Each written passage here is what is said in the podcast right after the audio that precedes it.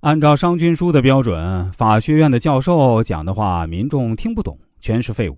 让他们种地去，或者让他们上战场，别在大学里待着，浪费粮食，还一天到晚议论法令，破坏法令。一颗人头，一级爵位，田地一顷，宅地九亩，用人一名，还有资格当官拿不到人头，你就被斩首。任何农民，任何大兵，一听就懂。按照商君书的人头标准，孔子说的。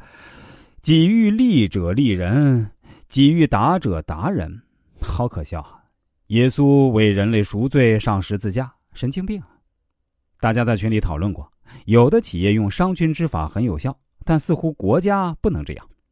可以举两个例子作为对比：一个是公元前二零九年，刘邦率军入秦，约法三章：杀人者死，伤人及盗抵罪，明确朝廷的任务。不是组织农战，不是组织征服，而只是保护生命权和财产权。这就是道家对法家的反对，因此后来有了文景之治。但到了汉武帝，又重回商鞅之法。第二个对比就是美国，这是一个以保护个人自由为中心的国家，不由政府来给每个人设定目标，政府只是保护社会秩序和个人自由。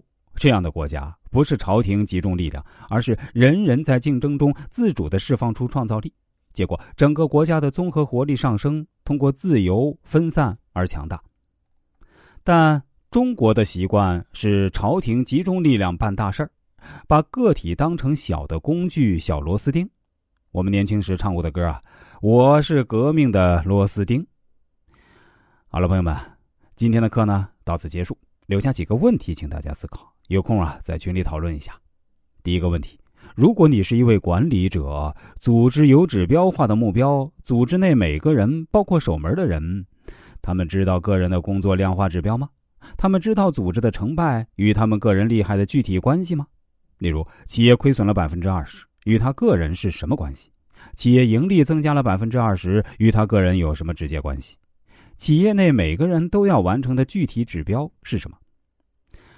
第二个问题，你管理家庭、教育孩子有家庭目标和指标吗？如果实现不了指标，你如何实施赏罚？家庭每个成员都知道这些硬性规定吗？第三个问题，作为个人，你是自己的管理者，你有人生的目标和相应的指标体系吗？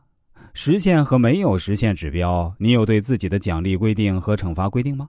例如罚一天不吃饭，或者头悬梁锥刺股。或者赏自己去看场电影。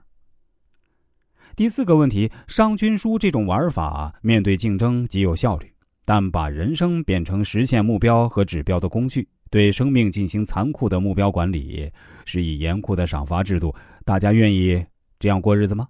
如果不这样过日子，又会在生命竞争或者职场竞争中失败，那应该怎么办？